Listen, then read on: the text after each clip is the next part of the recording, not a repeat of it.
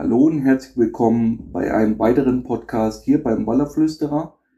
Vielen Dank wieder für eure rege Resonanz und gerade auf das schwierige Thema von der ja, vergangenen Ausgabe. Wer das noch nicht gehört hat, einfach mal reinhören. Mein Fisch, dein Fisch. Habe ich einige persönliche Nachrichten bekommen, auch über Instagram und so weiter. Und ja, das war echt ein sehr, sehr heikles Thema, wo es wirklich auch schwierig ist, die richtigen Worte zu finden, um seine Ansichten und persönlichen Meinungen da richtig nach außen ja, zu erörtern. Das ist gar nicht so einfach, wie man das immer denkt, gerade wenn man das dann spricht. Aber so von der Resonanz her scheint es wirklich so zu sein, dass ich da das richtig getroffen habe und dass das einige von euch ähnlich sehen, beziehungsweise da einige Denkanstöße mit auf den Weg bekommen haben.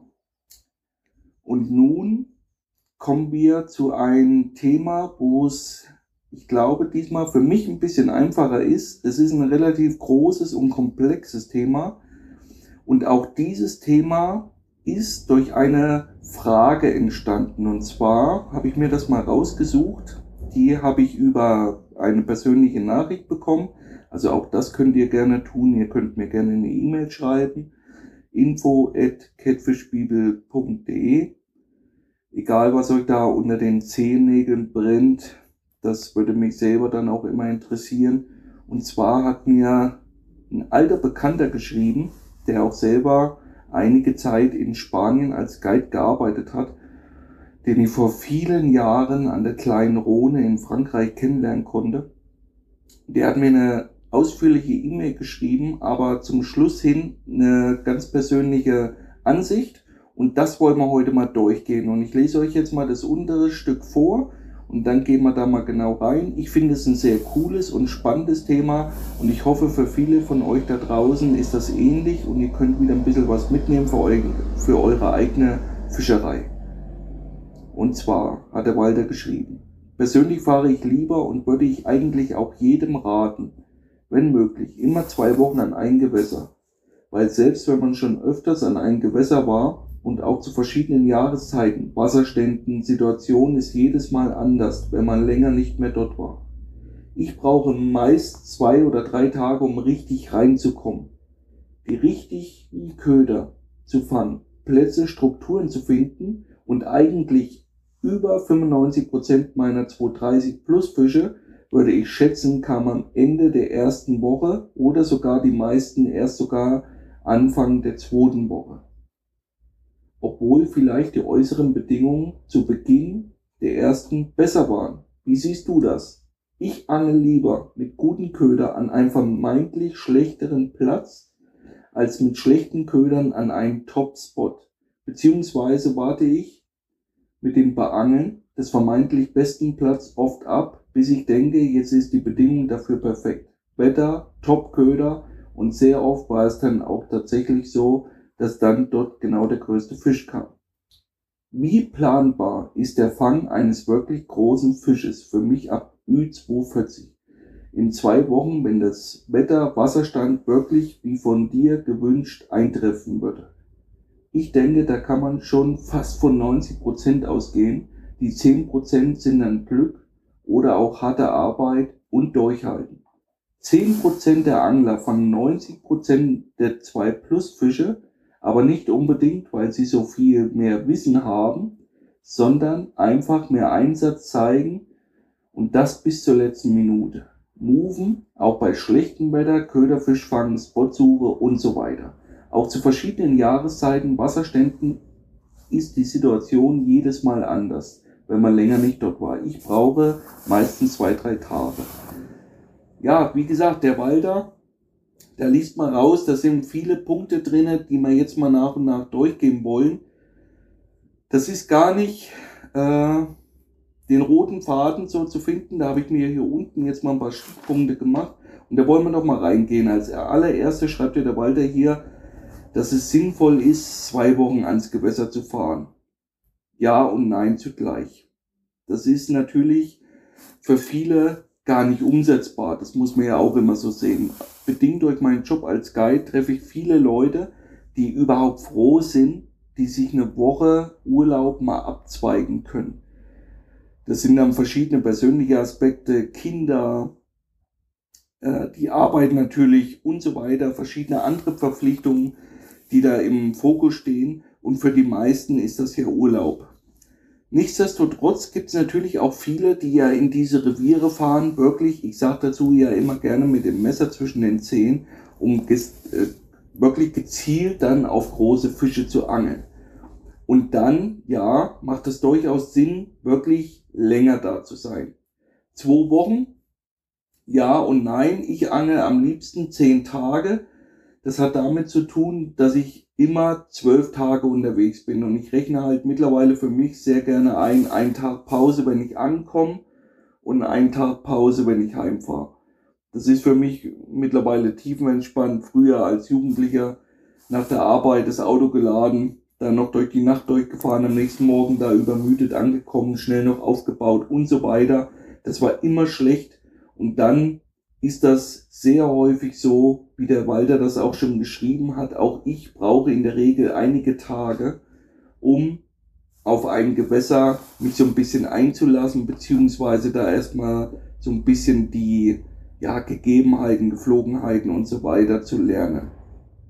Auch dazu vielleicht mal eine kurze Anmerkung. Ich habe über Instagram das ein oder andere äh, persönliche an, an Nachrichten erhalten und da war unter anderem dabei, dass es äh, jemanden gab, der mir geschrieben hat, er kann das überhaupt nicht nachvollziehen, was ich da sage regelmäßig oder auch in meinem Buch schon geschrieben habe, dass ich Leuten rate, in ein Gewässerstück zu bleiben. Und der, das Beispiel dafür war dann so, dass derjenige am Mincho war, hat er geangelt, hat da schlecht gefangen aber alle anderen Angler auch. Und die Angler sind dann weggemoved zum See, weil das dort möglich ist, durch die Schleusen und so weiter. Und im See konnten dann Fische gefangen werden und wo sie das rumgesprochen hat, sind alle dahin gefahren und die letzten Tage konnte man auch dort noch Fisch fangen.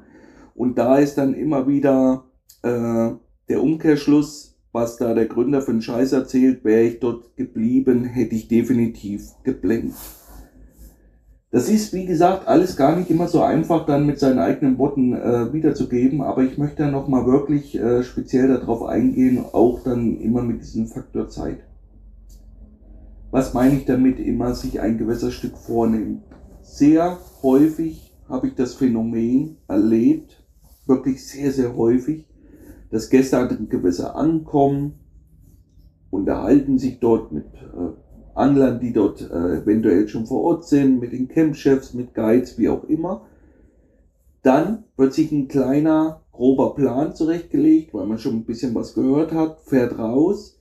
Die ersten zwei Tage, die, ja, ich sage dazu immer gern, suche, ja, Nadel im Heuhaufen, vielleicht kommt da schon der eine oder andere Fisch und so weiter.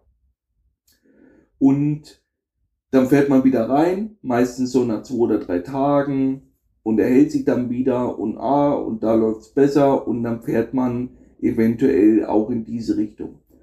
Ich meine ja damit immer, wenn ich mir ein Gewässerstück vornehme, finde ich es am besten, gerade wenn ich kein Camp oder so habe. Flussauf zu fahren, in der Regel circa, das kommt ein bisschen drauf an, circa 10, 15 Kilometer oder andersrum, was mir selber schon mehr wie einmal passiert ist, ich gehe an den Punkt A rein, lass mich dann einfach abtreiben, eben diese 10, 15 Kilometer im Wochenverlauf und laufe dann hoch wieder zu meinem Auto und hole das. Auch das ist mir schon mehr wie einmal passiert. Diese Stunde oder zwei Stunden Fußmarsch dann zum Schluss stört mich nicht, wenn ich weiß, mein Auto steht da einigermaßen safe. Auch das ist eine gute Option. Aber was dabei viel wichtiger ist, ist, wenn ich dann draußen bin habe mir verschiedene Strukturen angeschaut, nämlich immer als erstes das, was so vermeintlich einfach aussieht oder ich sag mal klassische Spots sind. Das können Spitzen sein, also wo Zuläufe sind durch Kanäle, durch andere Flüsse und so weiter. Das können natürlich aber auch Brücken sein, irgendwelche markanten Sachen, 90 Grad Flusskurven, die jeder andere natürlich auch sieht, die keine Geheimspots sind etc. Und dann nehme ich mir das erstmal vor. Aber dabei ist wichtig, wenn ich damit anfange, ich fange immer mit den einfacheren an, wo ich denke einfacher und suche mir aber in derselben Zeit schon Strukturen raus, wo ich denke, die werden selten beangelt. Beziehungsweise schaue ich dann eben, was machen andere Angler? Das ist ganz wichtig. Ihr glaubt es nicht, wie häufig ich folgendes Phänomen sehe. Am Po, wo ich jetzt im Dezember wirklich mindestens eine Woche pro Monat war auf diesem Stück, habe ich intensiv acht Flusskilometer beangelt. Oder neun sind es, glaube ich, neun Flusskilometer. Und da gibt's Plätze, das sind insgesamt vier Stück auf diesen äh, neun Kilometern, wo ich jetzt wirklich sehr intensiv unterwegs war in den vergangenen Monaten. Da kann ich euch 50 Euro in die Hand geben, wenn ein neues Boot rausfährt. Die gucken, gucken, gucken und fahren dann genau dorthin. Und teilweise ist sogar erschreckend, da fährt ein Boot weg, frühs, dann ist der Platz einige Stunden leer und auf einmal kommt ein neues Boot, sucht, dann fahren die so ein bisschen langsamer, dort mal hin, mal quer über den Fluss, mal wieder zurück und setzen sich wieder genau dorthin. Und das ist immer das, was ich meine mit in ein Gewässerstück bleiben. Das heißt ja nicht, wenn ich da zum Beispiel jetzt auf das eine konkrete Beispiel im Mincho nichts fange, dass im Mincho keine Fische sind, dass die irgendwo anders hinziehen. Es wird schlechtere Stücken geben, es wird bessere Gewässerstücken geben. Das steht für mich auch außer Frage. Ich habe am Po viele Ecken mal beangelt, wo ich deutlich mehr Fische fangen konnte, die aber in der Regel kleiner waren. Es gibt dann zum Beispiel Bereiche, die sind wirklich zu gewissen Zeiten ein Garant für einen großen Fisch. Aber auch da hatte ich bei der letzten Folge schon mal gesagt, das muss jeder für sich dann selber entscheiden, ob ich diesen ich sage dazu gerne Stress, mich dann aussetzen möchte, a, mit anderen Anglern, die natürlich das auch wissen, aber das können auch verschiedene andere Sachen sein. Einheimische, die da angeln wollen. Das können, was ich das letzte Mal vielleicht nicht so erwähnt habe, aber ich kenne das bei den Hochwasser-Sessions zum Beispiel, da gibt's viele geile Gräben dann, aber wenn das im Herbst so ist, beangel ich die trotzdem nicht. Und das hängt dann mit den Jägern zusammen. Weil die Jäger dort, das, ja, Vorrecht würde ich nicht sagen, aber die haben halt eine relativ kurze Jagdphase auf diese Enten. Und wenn dann diese Phasen zusammentreffen, treffen wir halt da wirklich aufeinander. Und dann sitzt der Jäger auf der einen Seite, ich auf der anderen und das gibt Krieg. Und das ist halt immer so, da muss jeder für sich selber entscheiden, ob er dann mit denen sich da streiten will, behängen will. Da gibt's äh, heftige Auseinandersetzungen. Ich sehe das dann halt immer langfristig. Wie gut das dann ist, steht auf einem anderen Blatt wenn ich da jetzt meinen Willen durchgesetzt habe mit Händen und Füßen und vielleicht noch das, äh, den darauf hingewiesen habe, dass er im Unrecht ist, ist halt die Frage, wie langfristig das dann nicht zu Konsequenzen führt. Dass die eben das Abspannen dann doch mal kontrollieren oder gewisse Köderfische etc. pp. Da können ja viele andere Sachen sein. Ich denke dann halt immer so ein Einheimischer, der kennt dann wieder den und der kennt den und der kennt den. Und da muss man sich halt immer wieder selber vor Augen halten, ihr habt alle Hausgewässer, denke ich mal, wo ihr regelmäßig unterwegs seid. Jetzt stellt euch vor, ihr kommt da hin, wollt auf einen Platz angeln, den ihr schon immer kennt oder lange, der euch schon den ein oder anderen guten Fisch gebracht hat. Wenn auf einmal dann Italiener sitzt, ist man da vielleicht noch entspannt. Aber wenn sich das dann vermehrt anhäuft und dann auf einmal diese Stimmung so leicht umschlägt und dass dann der Einheimische da so zum Depp gemacht wird, weiß ich nicht, wie viele Deutsche oder auch Österreicher, Schweizer, wie auch immer, sich das über einen langen Zeitraum angucken würden und da keinen Riegel davor schieben würden. Von daher, das sehe ich immer sehr, sehr langfristig betrachtet. Und das ist auch immer so ein Punkt, da muss sich jeder darüber im Klaren sein, wenn es um diese bekannten Strukturen geht, ob man dann, wie gesagt, bereit ist mit anderen Anglern, aus anderen Camps, wie auch immer, äh, Einheimischen oder eben auch komplett andere Leute oder ich denke ja auch an Spaziergänger, die da ihren Hund ins Wasser lassen und so weiter und so fort. Das sind alles Sachen, die da mit reinfließen. Aber es geht ja im Endeffekt erstmal darum, wenn ich regelmäßig an einem Gewässerstück bin, nehme ich mir dann eben nur ein Stück vor. Das ist ganz, ganz schwer, glaube ich, wirklich für manche immer wieder so, ja, richtig darzustellen, weil es ist dann halt so, dass sich gewisse Plätze, wie gesagt, zu gewissen Phasen rauskristallisieren. Und die Gefahr ist halt extrem schnell da, dass man dann sagt, oh, jetzt sind die weg, die haben da richtig abgeräumt, da fahren wir auch hin.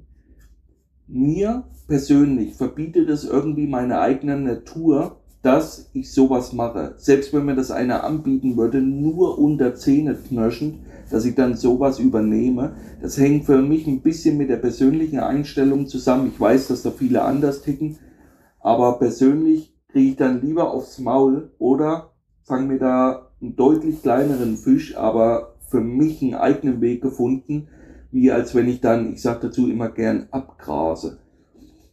Wie gesagt, das heißt nicht immer, dass die anderen Fische da in der Wertstellung äh, nach unten geschraubt werden sollen oder dass man dann sagt, ja, oh, und die anderen haben nur Glück. Nein, ganz im Gegenteil, das sollte man schon anerkennen. Aber wie gesagt, ich bin dann auch so weit mir darüber im Klaren, dass ich sage, ich streite mich nicht bewusst um diese Plätze. Ganz, ganz einfach. Zum einen ist es so, das hängt viel mit dem Respekt, den man hat, den muss man sich erarbeiten. Und das hängt halt auch damit zusammen, welche Plätze ich befische. Wenn ich da jetzt 15 Kilometer angefahren komme, weil ich da gehört habe, da werden regelmäßig große Fische gefangen, setze mich da hin. Und selbst wenn ich den dann da fange, heißt dann, ja, und er hat das dann gewusst und er hat uns das streitig gemacht. Und auf der anderen Seite, wenn ich keinen gefangen habe, siehst du, wie blöd der ist, der fängt der keinen. Das sind alles Sachen, die in meine Überlegungen damit reinspielen, wenn ich irgendwo neu bin. Und genauso ist es eben auch dieses eine konkrete Beispiel, wo mich diese persönliche Nachricht erreicht hat, wäre ich eben nicht der Typ, der dann wegfährt. Aber auch hier habe ich gleich gesagt, das sind Äpfel mit Birnen vergleichen, denn das eine ist ein Fließcharakter, äh, also der Mincho, das andere ist ein Stausee, wo die Fischereibedingungen sehr, sehr unterschiedlich sein können, obwohl wir zur selben Zeit dort sind. Auch das immer wieder in den Hintergedanken behalten.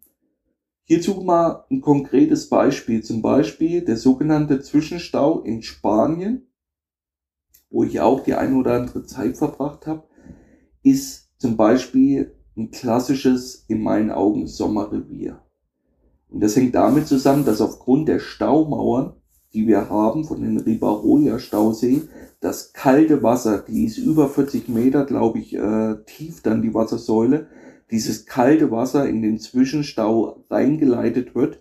Und deswegen ist selbst bei Außentemperaturen über 40 Grad es nie wärmer wie 22, auch mal 23 Grad. Aber das ist wirklich das Höchste, was ich selber dort mitgemacht habe.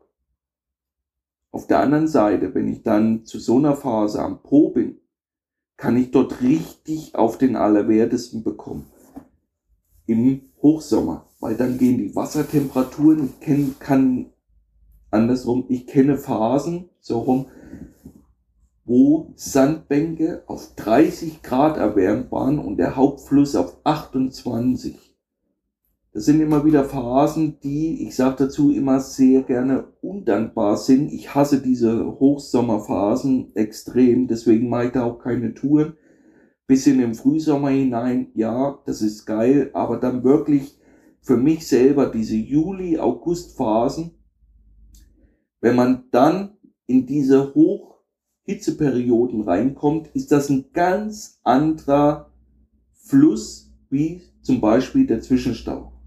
Und das machen eben äußere Einflüsse aus. Das ist immer wieder ganz, ganz wichtig. Und da bringt es zum Beispiel durchaus mal was, wenn ich eben dann zwei Wochen vor Ort bin, ganz klar. Aber wie an diesem Zwischenstau, wenn ich einen Platz dann habe, dort brauche ich mir keinen Platz frei zu schneiden, weil das dort nicht möglich ist. Dort übernehme ich Plätze. Das ist einfach so, weil es erstens mal relativ wenig frei zugängliche gibt. Die meisten oder nicht die meisten, aber es gibt einige Plätze, das sind Privatgrundstücke. Da komme ich nicht drauf, ich sei denn, ich buche mich da ein. Und dann ist es immer klar, dass vor mir Angler dort waren. Und dann ist es eigentlich Käse, zwei Wochen dort auf einem Platz zu sitzen. Am besten ist dann, man sucht sich die passende Mondphase raus, fährt dann in seiner ausgewählten Zeit dahin und dann fange ich in meinen Augen auch in sieben Tage diese Fische an diesem Platz wie in zehn.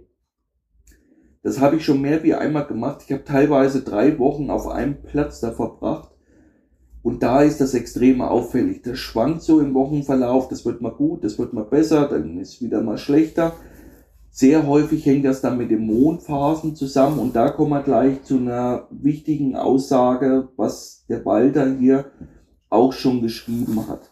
Er braucht immer ein paar Tage, um reinzukommen. Ja, definitiv. Aber wie gesagt, in Spanien gerade an diesem Zwischenstau, was ich jetzt vor Augen habe, ist es eben nicht so, dass ich mir da tagsüber einen Plan machen kann, wo ich heute Abend dann neue Strukturen beangeln kann oder beangeln will. Denn sehr häufig ist es dann so, dass diese Plätze eben besetzt sind und dann kann ich froh sein, wenn ich einen Platz habe. Und dann heißt es aussitzen, ausangeln, aussitzen, die richtigen Köder organisieren das ist ein Riesenthema, da gehen wir gleich sehr intensiv nochmal darauf ein. Und dann auch mal solche Plätze aussitzen. Auch mittlerweile ist das sehr stark in Mode gekommen, am Po Plätze wirklich auszusitzen. Teilweise bin ich da immer wieder erschrocken, dass das wirklich zu gewissen Phasen geht, dass die konstant dann Fische bringen. Irgendwann wird das mal schlechter aber dann kann es auch wieder sein, dass es geht. Und das ist halt immer wieder das, was ich meine mit bleiben in einem gewissen Gebiet. Das können teilweise 10, 15 Zentimeter Höhenunterschied vom Wasser sein, die dann eben darüber entscheiden, ob ein Platz geht oder nicht. Und wenn ich jeden Tag woanders hinmove und diese kleinsten Wasserschwankungen gar nicht mitbekomme, fällt mir eventuell gar nicht auf, dass der Abriss draußen im Fluss jetzt viel, viel produktiver ist, weil er eben mehr abgebremst wird, weil 10 cm Wasser fehlen. Oder zum anderen, dass mir gar nicht auffällt, dass die 20 cm Wasseranstieg dafür gesorgt haben, dass das Wasser aus dem Nebenfluss an der Naturufer entlang läuft, das Holz unterspült und die Fische sich auf einmal dort wieder bevorzugt aufhalten und dort drinnen auffressen. Und das fällt mir eben nicht auf, wenn ich jeden Tag zum einen unterwegs bin und dann auch auf der anderen Seite jeden Tag vom Früh bis abends in den Camp sitzt, Party macht, wie auch immer.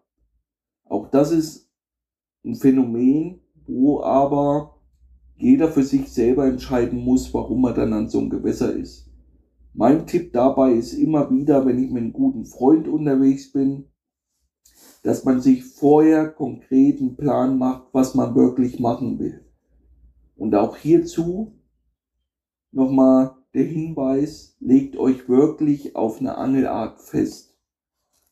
Nichts ist wirklich schlimmer, wie als wenn der eine da vertikal angeln machen will, der eine drin noch abends Spinnenfischen, dies und das. Das finde ich schon mal immer sehr wichtig. Und wenn ihr halt sagt, nein, wir fahren dorthin zum Urlaub machen, wir wollen tagsüber da äh, zusammen grillen mit Freunden oder wie auch immer, ist das ja alles nicht schlimm. Ihr angelt für euch, nicht für andere. Und dann ist das ja alles kein Problem. Wenn es aber um das Fischen geht, würde ich euch immer anraten, dies vorher in einen kleinen Plan für euch zurechtzulegen. Und wenn ihr dann am Gewässer seid und es wird schlecht gefangen oder die anderen Teams fangen nur und ihr nicht, immer fragen, welche Strukturen, wie fangen die, wo, auf U-Posen, in der Sandbank, Steinschüttung, in welchen Tiefen, mit welchen Ködern und dann sich ähnliche Strukturen und Gebiete raussuchen. Und zum anderen, wenn ich dann eine Woche vor Ort bin und ich habe eben diese neun oder acht Kilometer, die fahre ich wirklich einmal am Tag ab und gucke mir sehr intensiv Bereiche an, wo ich denke, warum sollten dort keine Fische sein? Weil es zu flach ist, ist es ja, zu monoton für uns außenstehend betrachtet, ist die Steinschüttung zu monoton, warum sollte ich dort keine Fische fangen und, und, und. Und das kriege ich sehr schön raus, wenn ich am besten immer Ich fahre dazu gerne frühs umher. Fahre sehr gerne frühs umher. Das sehe ich immer sehr schön. Wie sind die Leute schon aktiv? Wenn ich da früh um 8 umherfahre und ich sehe, die packen schon ein, weiß ich meistens, was gefangen wurde. Und ich sehe sehr häufig noch, wo die geangelt haben. Auch das ist mir immer so wichtig, ob ich dann sehe, okay, die Ruten stehen stark gebogen im Rutenständer, die haben wahrscheinlich viel Gras gefangen und so weiter und so fort. Und dann, wie gesagt, gucke ich mir einmal am Tag dieses Stück an und überlege dann immer wieder, ich fange mit den einfachen an, wo ich denke, vermeintlich, augenscheinlich ein einfacher Spot, beziehungsweise ein Spot, der für uns als Hotspot riecht wie gesagt, Brücken, Holz im Wasser, tiefe Abbruchkanten und so weiter und so fort. Damit fange ich an und suche dann im Wochenverlauf immer wieder Strukturen raus, die selten beangelt werden oder ich würde fast sagen, nie. Und dann kommen wir auf ein weiteres Thema zu, was der Walter hier sehr, ja, geil geschrieben hat und ich lese es euch nochmal vor und dann nehmen wir uns das nochmal raus. Ich angel lieber mit guten Ködern an einem vermeintlich schlechteren Platz als mit schlechten Ködern an einem Topspot. Beziehungsweise warte ich mit dem Angeln des vermeintlich besten Platzes oft ab, bis ich denke, jetzt sind die Bedingungen perfekt. Wetter, Top-Köder und sehr oft war es dann tatsächlich so, dass die größten Fische dort kamen. Ich sehe das ähnlich, genau so. Und da kommen wir gleich mal auf dieses riesengroße Phänomen Köder. Meine größten Erfahrungsschätze habe ich sammeln können im europäischen Ausland in den vergangenen 15 Jahren. Und da war ich wirklich im Durchschnitt 20 Wochen pro Jahr dort unterwegs. Deswegen ist meine Erfahrung gerade mit der Präsentation von lebenden Ködern sehr gut. Da kann ich mir schon ein Urteil erlauben. Und mit diesen Ködern, das ist wirklich immer wieder ein Phänomen. Und ich möchte hierzu verschiedene Aspekte mal aufgreifen. Das erste ist, sehr, sehr häufig wird hier der Weg des geringsten Widerstands gegangen. Das heißt, ich krieg Köderfisch zu kaufen, je nachdem, wo ich unterwegs bin, hängt diese dann drauf, fertig. Das ist auf der einen Seite natürlich auch für mich als Guide das Beste, wenn ich irgendwo weiß, ich kann auf Köder zurückgreifen, die ich gekauft habe. Aber es sollte so sein, dass jeder, der regelmäßig dann ans Gewässer fährt, um kapitale Waller zu fangen, dieses Grundwissen im Kopf haben sollte, wie ich wann und wo meine jeweiligen Köderfisch fange. Und das können unterschiedlichste Arten sein. Und diese unterschiedlichsten Arten brauche ich auch für die unterschiedlichen Spots. In meiner Mai-Tour am Grande Fiume ist wieder ein klassisches Beispiel dafür. Und zwar, wir haben angefangen in einer Periode, wo der Wasserstand von der Vorwoche am Zurückgehen war. Es war etwa ich glaube, zwei Meter Wasseranstieg insgesamt gekommen. Und wir waren trotzdem immer noch unter der Marke Null, weil der Fluss so einen extrem Niedrigwasserstand hatte, dass der Wasseranstieg von den Vortagen immer noch dafür sorgte, dass der Pegel gerade mal bei Null war.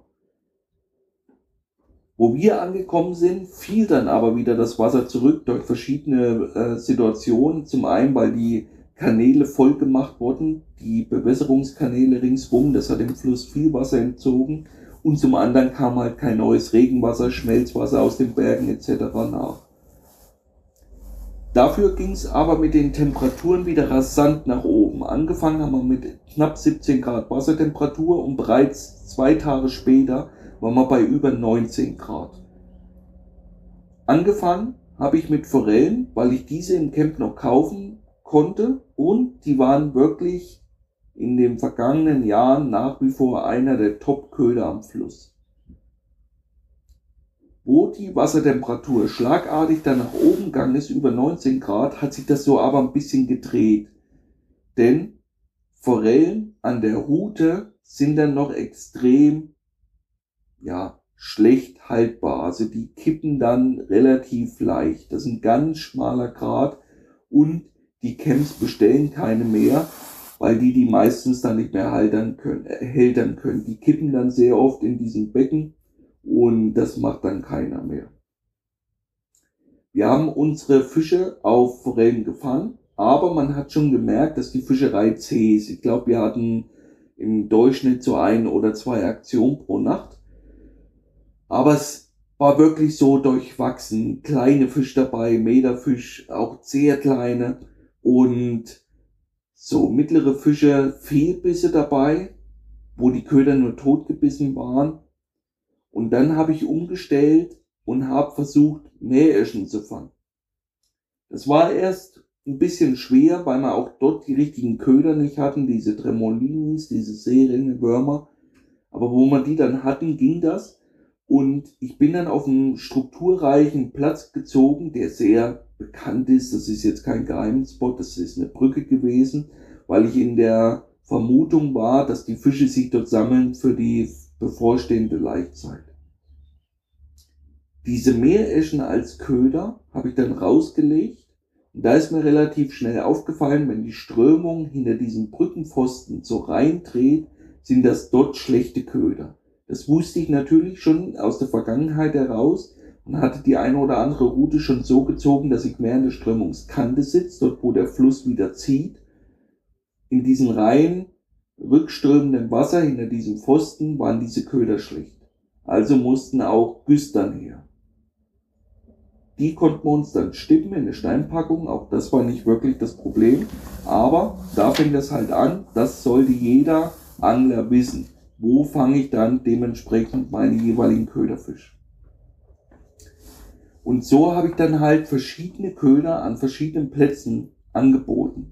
Und das hängt jetzt nicht immer damit zusammen, dass ich da mehr Vertrauen in die Küste habe, aber ich weiß, dass in so einem Drehwasser, wo das Wasser versteht, hinter so einer Brücke zum Beispiel oder hinter Totholz, so eine Güster definitiv am nächsten Morgen, wenn eine heiße Phase anbricht, in der Morgendämmerung noch fit ist. Bei einer Esche kann ich mir da nie sicher sein. Und je nachdem, wie ich die präsentiere, Topwater oder U-Pose, kann ich das entweder schnell kontrollieren, weil ich hinfahren kann, kann es anheben. Aber bei einer U-Pose ist es halt mit viel Aufwand verbunden. Und wenn ich dann sechs Routen draußen habe und ich komme früh auf die Idee, das mal schnell durchzugucken, habe ich mir zur besten Beißphase selber den Platz schlechter gemacht, weil ich da natürlich viel Unruhe reingebracht habe. Und deswegen suche ich mir auch Köder auf meine jeweiligen Plätze aus. Das ist immer wieder auch wichtig zu verstehen. Die Esche steht schon sehr, sehr weit oben auf der Nahrungskette. Das steht außer Frage. Aber zum Fang ist sie vielleicht nicht unbedingt die beste.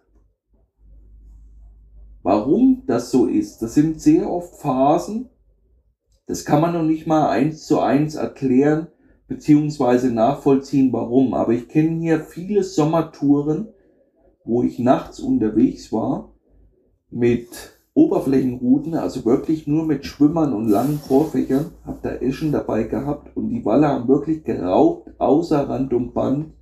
Und ich habe da meinen Schwimmer hintreiben lassen und habe teilweise, ja, so ein Klatschen mal auf den Schwimmer bekommen, aber keinen Biss obwohl die Waller wirklich geraubt haben, außer, wie gesagt, jenseits von Gut und Böse, ein richtiges Massaker.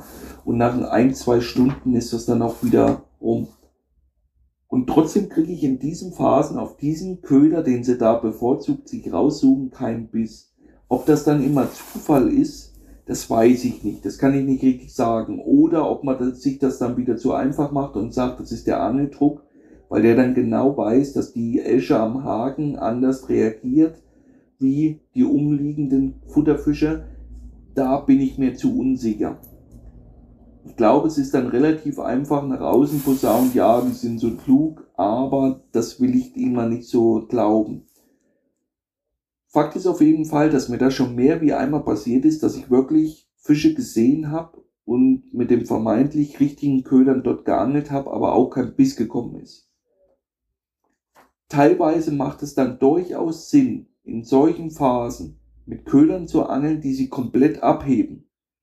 Auch das ist ein ganz, ganz schmaler Grad, denn auf der einen Seite sollte man immer angeln mit den Ködern, die er bevorzugt frisst, die er selber sucht. Auf der anderen Seite kriegt man jetzt so einen Tipp, wenn die Waller da aktiv rauben, auch mal einen Köder zu verwenden, der sich da abhebt. Das ist halt dieser ganz schmale Grad. Aber wenn ich in so, so einer Phase zum Beispiel einen Rapfen habe, der auch in diesem mähischen Schwamm präsentiert wird, ist es halt sehr häufig so, dass der agiler ist, der arbeitet anders, gerade als lebender Köderfisch. Der hat eine ganz andere Ausströmung, glaube ich, von Pheromonen, von, von Druckwellen und so weiter, die der Wels dann doch anders wahrnimmt. Oder in solchen Phasen dann wirklich aktiv mit der Spinnrute, ist mir auch mehr wie einmal passiert, dass die Schwimmer unberührt blieben und auf den Blinker kommt dann der Biss. Das liegt an irgend äh, Schlüsselreizen, die wir vielleicht noch nicht verstehen, vielleicht dann auch an diesem wirklich Schlüsselreiz, Kontrast, Farbe unter Wasser etc. Oder eben wirklich dann nur an den Punkt, dass diese Köder eine andere Druckwelle erzeugen, wie zum Beispiel dann die Esche, die hinter der Pose steht.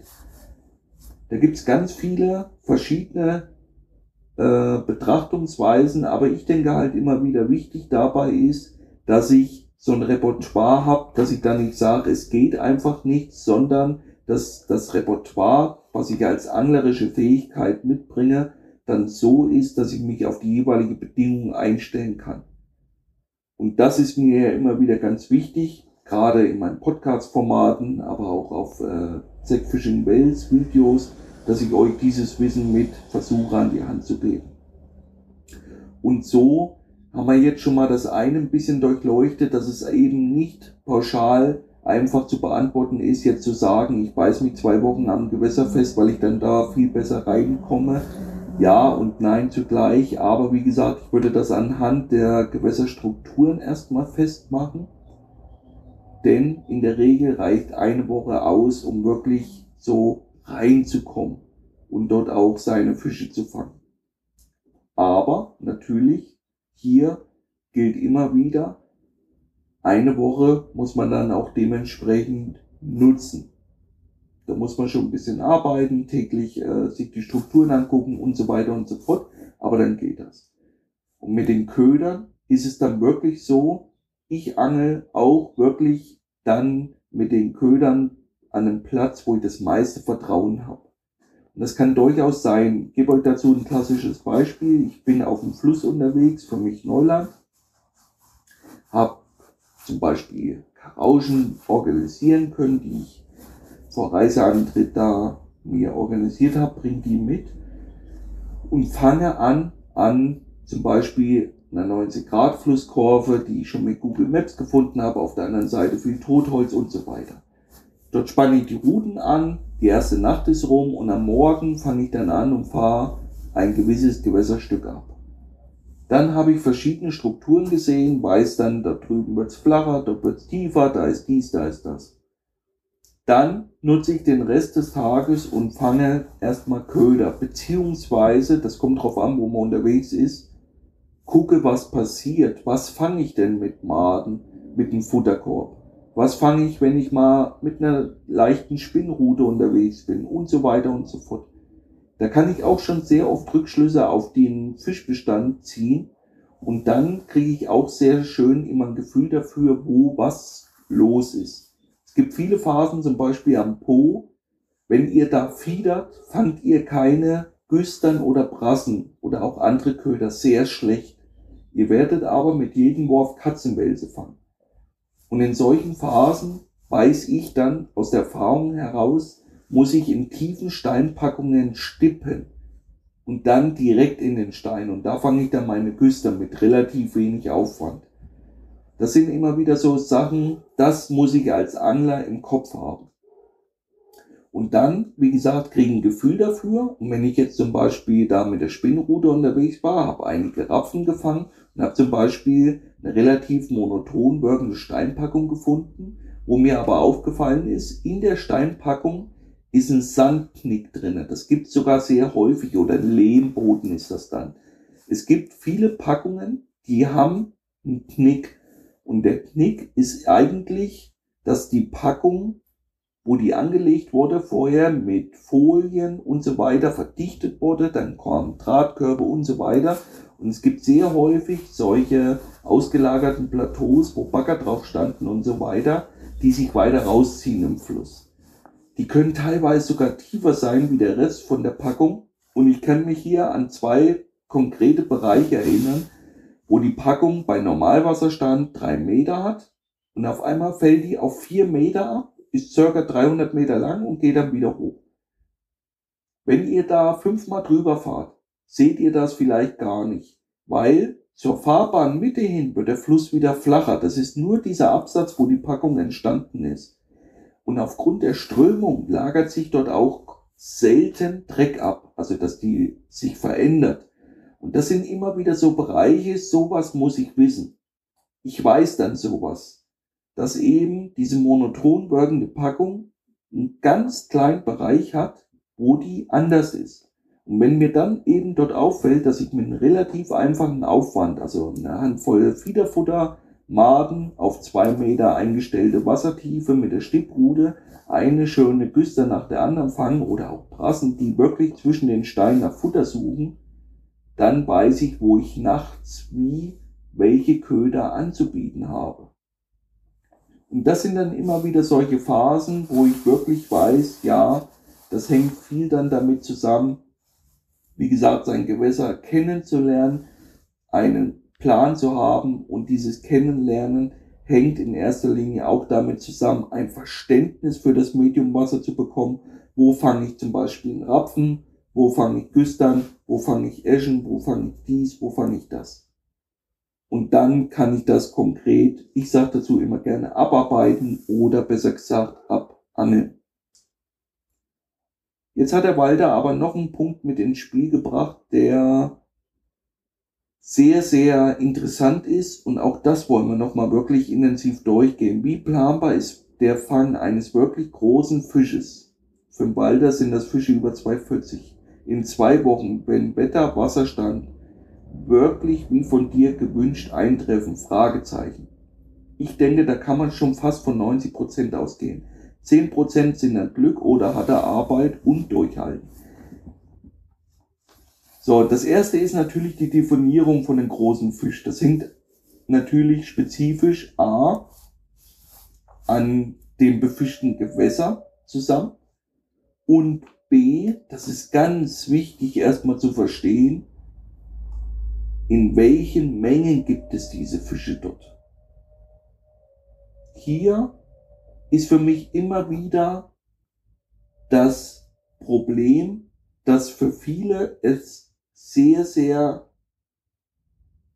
einfach aussieht, zum Beispiel in Italien einen Fisch von 100 Kilo zu fangen weil in den Medien eben diese Fische auch regelmäßig gepostet werden.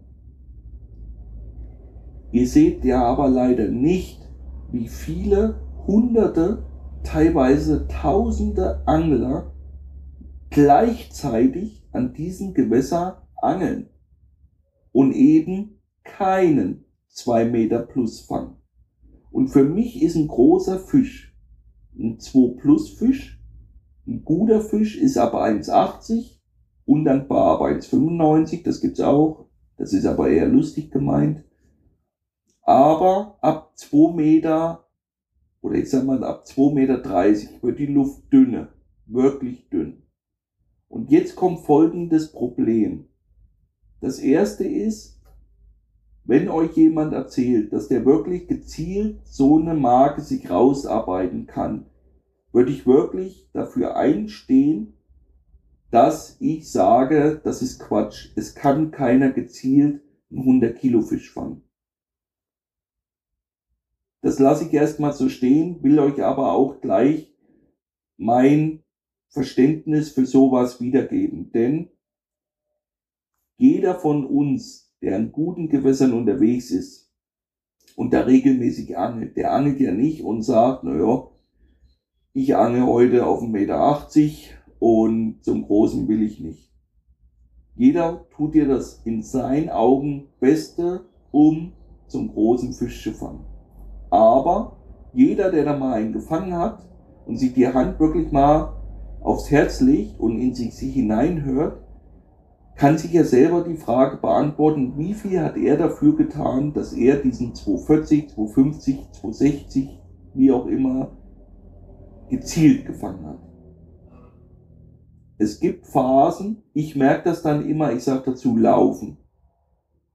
Wenn ich in einem Flow bin, dann läuft das automatisch. Aber ich kann mir das dann nicht raussuchen. Ich kann mir nicht raussuchen, ob das Ding dann 219 ist oder 239.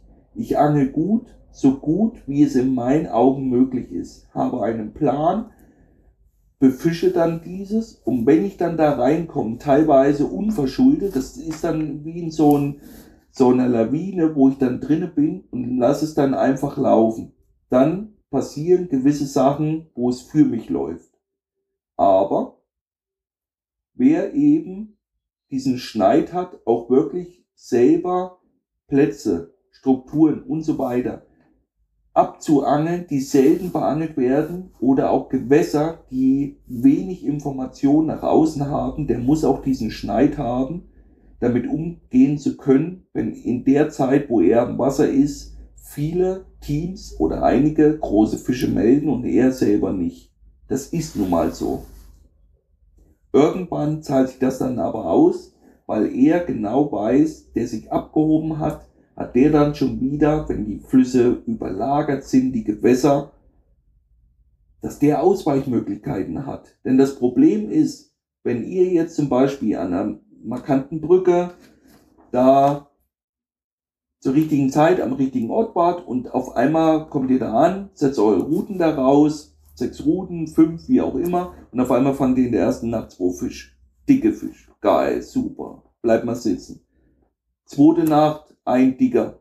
Super geil, bleibt mal sitzen. So, und auf einmal kommt das ins Laufen, weil sich dann zu der jeweiligen Situation, wenn das passt, Mond, Wasserstand, die Bedingungen, auf einmal dort Fische sammeln. Dann fangt ihr die Fische, die in dieser Zeit dort aktiv sind.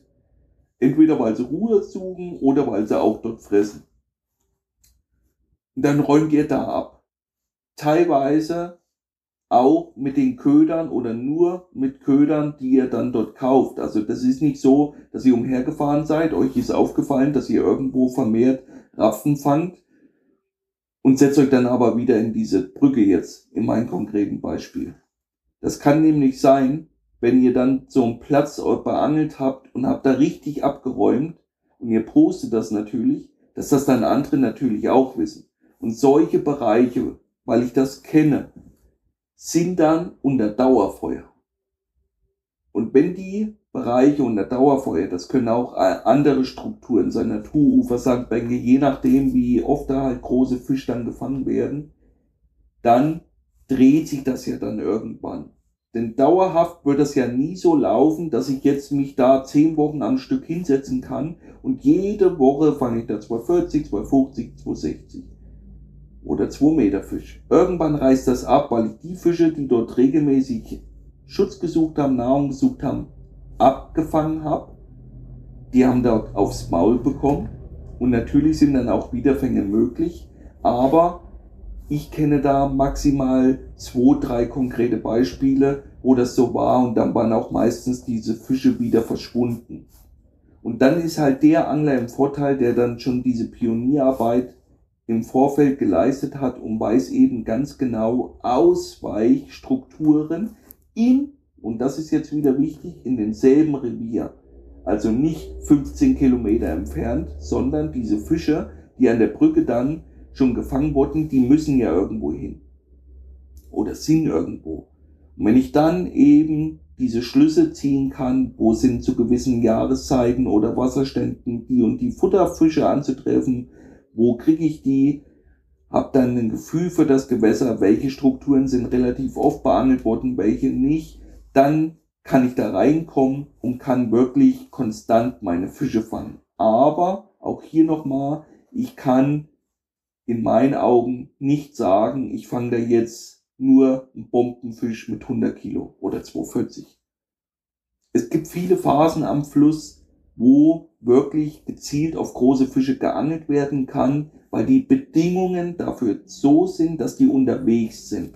Und gerade in diesem zeitigen Frühjahr, auch diesen Tipp hatte ich euch schon mehr wie einmal an die Hand gegeben, dieses Topborder-Angeln über tiefen, strukturreichen Wasser ist so eine, ja, so ein Punkt, wo das sehr gut gehen kann. Aber wie gesagt, das ist halt irgendwann wieder weg. Das sind Bedingungen auch bei Hochwasser, wo diese Fische unterwegs sind. Im Frühjahr haben wir sehr oft den Vorteil, dass eine Winterpause dazwischen lag, wo die selten beangelt wurden, wo die mal lange nichts gefressen haben, wo die in ihren Energiehaushalt schnell aufbessern müssen, wo sie eher in eine Falle tappen wie im Jahresverlauf.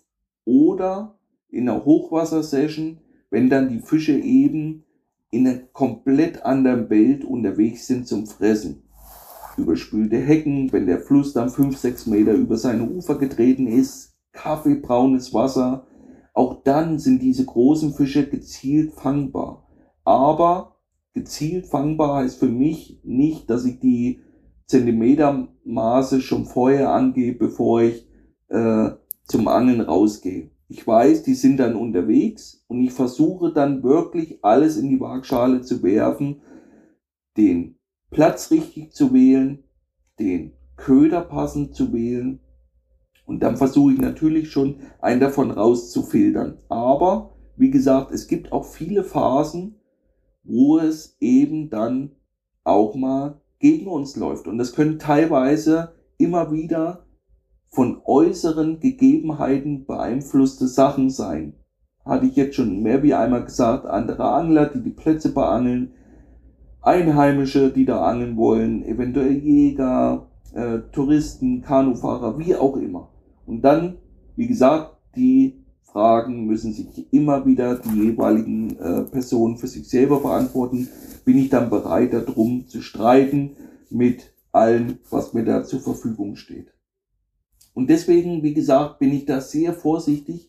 Äh, ich weiß, glaube ich, wie es der Walder meint, aber ich würde mich nie aus dem Fenster lehnen und sagen, wir fangen in dieser Woche definitiv einen Fisch über 240. Wenn es so wäre, hätte ich wahrscheinlich schon 30 Stück in diesem Jahr, aber das habe ich bei Weitem nicht. Bei Weitem nicht. So, und da kann man jetzt wieder sagen, äh, dass das ja selbstverschuldet ist und so weiter. Den Schuh muss man sich natürlich immer anziehen, weil man ja auch vergleichbar ist, gerade wenn man nach außen äh, Öffentlichkeitsarbeit macht, durch Videos, Podcasts, mit den Leuten zum Angeln geht, das ist ganz klar. Auf der anderen Seite ist es halt immer wieder so, man kann einzelne Reviere ganz schlecht miteinander vergleichen. Mir fällt das dann immer wieder auf, wenn ich wirklich lang in ein gewissen Stück unterwegs bin, und habe dann zum Beispiel schon die ersten Wiederfänge, lässt das so ein bisschen immer darauf schließen, was dann da noch nachkommen kann oder soll. Und nichtsdestotrotz, ich werde aber jetzt im Mitte Juni ein sogenanntes Halbjahreszeugnis mal schreiben, wo ich das mal aufglieder, wie viele Nächte ich draußen war, wie viel Fische ich da gefangen habe und was da alles so passiert ist. Um da auch mal so ein bisschen für mich selber, weil ich das selber gerne mache, ich habe ja meine äh, Fangzahlen so immer im Kopf, beziehungsweise in meinen Büchern.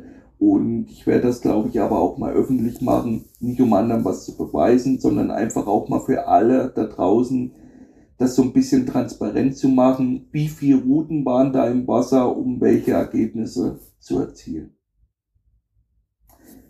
Ein wichtiger Punkt, den der Walter aber auch hier geschrieben hat, ist folgender. 10% der Angler fangen 90% der 2-Meter-Fische, aber nicht unbedingt, weil sie so viel mehr Wissen haben, sondern einfach mehr Einsatz zeigen und bis zur letzten Minute moven, bei schlechtem Wetter, Köderfisch fangen, Spotsuche und so weiter. Ja, das ist definitiv so. Beim Ballerangeln wahrscheinlich mehr wie bei vielen anderen Angelarten macht es sehr oft der innere Schweinehund aus, ob ich dann auf Deutsch gesagt als Sieger vom Feld gehe oder eben nicht. Und der innere Schweinehund kann halt sein, bei schlechtem Wetter zu moven, weil ich dann weiß, okay, das Wasser ändert sich, es ist dies, es ist das. Es kann aber auch sein, dass ich diesen Schneid habe, zum Beispiel im Hochsommer, tagsüber Stunden aktiv mit der Spinnrute versuche, Rapfen zu fangen. Das geht in der Regel nie schnell nebenbei, das sind einige Stunden. Und wenn es dann täglich weit über 30 Grad ist, ohne Schatten, und ihr bringt dann nochmal sechs Stunden auf dem Boot, abends dann die Routen setzen in der tropischen Nacht und so weiter, ja, da wären zwei Wochen Knüppel hat und dann da habe ich schon viele Scheiden gesehen. Oder es stehen schlechte Wetterperioden an. Dauerregen, Starkregen, 40, 50, 60 Liter auf den Quadratmeter und das über Tage hinweg. Oh nee, komm, da fahren wir doch lieber nach Hause. Wir haben ja bisher eh schlecht gefangen. Auch das ist immer wieder, ja, da ist definitiv viel Wahres dran, was hier der Walter geschrieben hat. Das macht wirklich viel aus.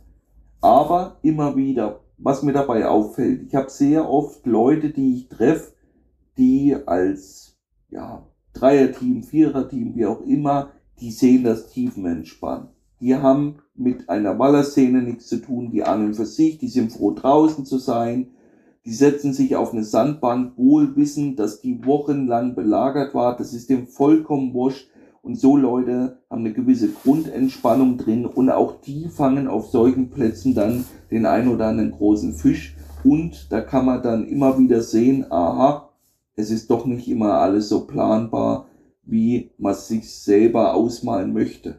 Ich kann mich hier an einen konkreten Beispiel erinnern in diesem Frühjahr.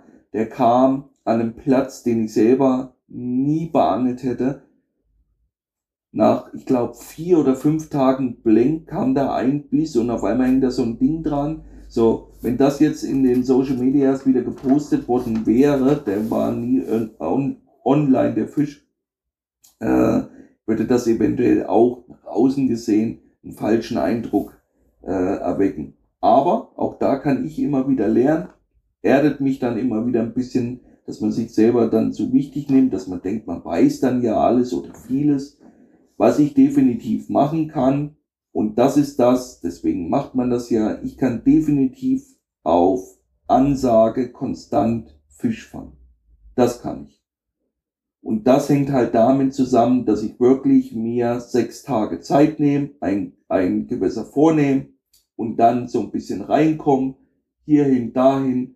So, und dann gibt's auch dann immer noch Situationen, wo ich schon vor Reiseantritt weiß, dass das extrem hart wird. Und auch dann ist es möglich, dass ich da mir einen Blink abhole. Aber nichtsdestotrotz, die Herangehensweisen sind dann immer gleich und ich weiß, selbst wenn ich dann in der Phase, wo ich jetzt mal nur ein Biss hatte oder auch mal, jetzt hatte ich ein konkretes Beispiel da im Kopf von der November-Tour am Pro Delta, dadurch, dass ich zum Glück oder Leidwesen viele Kontakte auch habe zu befreundeten Anglern, die in derselben Zeit an anderen Gewässerabschnitten unterwegs waren, wusste ich, was gefangen wurde. Und die Fänge waren überall fast auf Null. Ich glaube, da kamen fast nur ein paar kleine. Dann ist für mich so ein Blink auch teilweise leichter nachzuvollziehen, gerade dann in neuen Revier, wo das Gewässer ein bisschen anders ist. Aber ich habe dann wieder diese, diese Grundbasic schon drinne, dass ich ein bisschen besser das Gewässer kennengelernt habe in der Zeit und dann kann ich das auch wieder umsetzen bei besseren äh, Wetterverhältnissen, Mondphasen und so weiter und kann dann später dort wieder agieren und neu ansetzen. Das ist auch immer wieder ganz wichtig. Angeln hat nun mal viel mit Zeit zu tun und derjenige, der halt konstant wirklich rausgeht, wird auch konstant mit dem Wissen weiter wachsen und gewisse Sachen später rausnehmen aus seiner Fischerei. Wie gesagt, das können klassische Beispiele sein, wie das mit diesen Topwater-Angeln.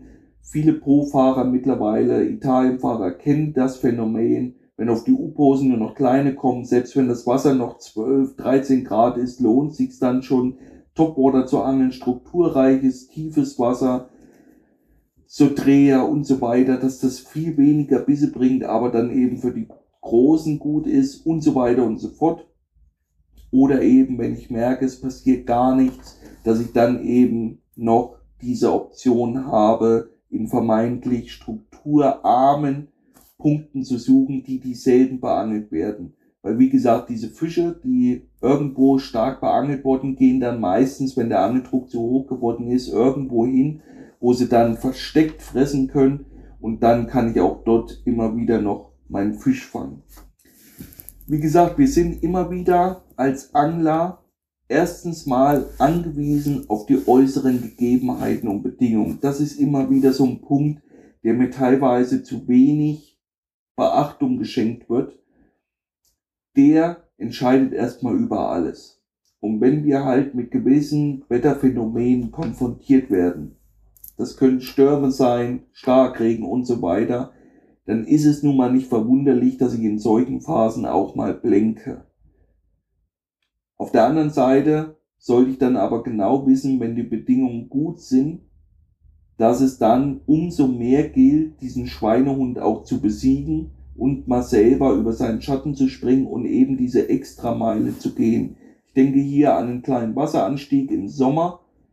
Da ist es dann halt sinnvoll, dass ich diesen Biss habe, wenn ich weiß, am Donnerstag fängt das Wasser an zu steigen und ich habe in dieser Nacht die besten Köder für einen geilen Platz dann ist es halt sinnvoll, diesen Schweinehund zu haben und tagsüber stundenlang damit zu verbringen, zum Beispiel agile Rapfen zu fangen. So als Beispiel. Ich hoffe, dass mir es gelungen ist, viele verschiedene Aspekte in diesen Podcast wieder einfließen zu lassen. Ich fand Walter seine Aussagen hier sehr klassisch für jemanden, der viel Zeit am Gewässer verbringt. Und es gibt viele Angler da draußen, die wirklich an den Top-Revieren in Europa regelmäßig unterwegs sind, sehr gute Fische fangen in dieser Szene, aber keine Publicity machen, sehr selten große Fische da posten.